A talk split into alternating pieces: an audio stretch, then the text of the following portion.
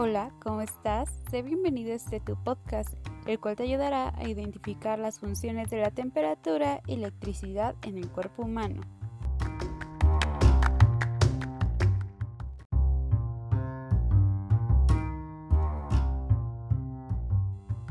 Al visitar al médico porque estás enferma o enfermo, uno de los parámetros que toman en cuenta para el diagnóstico es medir la temperatura de nuestro cuerpo con ayuda de un termómetro.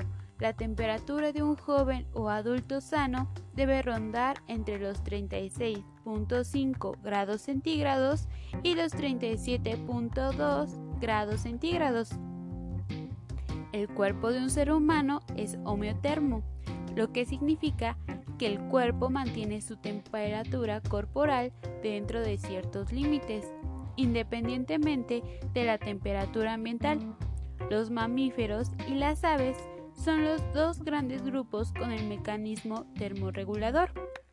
Entonces, cuando nos enfermamos de fiebre es porque sube la temperatura y rebasa los límites. Aunque la fiebre en sí no es una enfermedad, es una respuesta o señal del cuerpo que está tratando de combatir una enfermedad o infección. Por ejemplo, una infección en el estómago o en las vías respiratorias. Es por lo que nuestro cuerpo eleva la temperatura avisándonos de un posible virus o infección en nuestro cuerpo. Uno de los parámetros importantes para los médicos es revisar si superamos los límites establecidos para la temperatura y así poder detectar la enfermedad. Pero si eso pasa al elevarse la temperatura, entonces, ¿qué pasa en el momento que la temperatura de nuestro cuerpo desciende? Al descender la temperatura del cuerpo se le denomina hipotermia y este es un proceso que afecta la funcionalidad de nuestros órganos. Entre los más importantes que afectan son los pulmones y el corazón. Asimismo, afectan el sistema nervioso central, por lo que se encarga de percibir y responder a lo que sucede a nuestro alrededor, sino también es el encargado de enviar y recibir mensajes entre el cerebro y el resto del cuerpo. El cuerpo intenta mantener de manera constante el valor de su temperatura, pero al realizar alguna actividad física como correr o hacer algunas sentadillas, en nuestro interior la sangre comienza a irrigarse, por lo que los vasos sanguíneos se dilatan, enviando energía calorífica al exterior por medio del proceso de radicación, es decir, la transmisión de esa energía generada por las células al resto del cuerpo.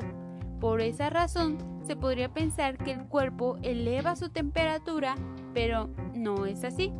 Al realizar cualquier actividad física, comenzamos a sudar y contrarrestando ese aumento de energía térmica en el cuerpo. El cuerpo humano no tiene calor, sino temperatura, y es muy importante detectar si aumenta, pues es señal de que hay un virus o infección en nuestro cuerpo.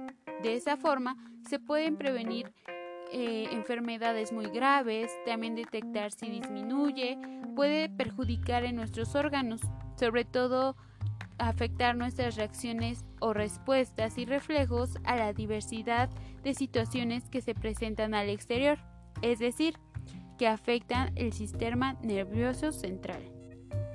No olvides que el frío no existe, es la ausencia de calor o la temperatura baja, es decir, pérdida de energía térmica.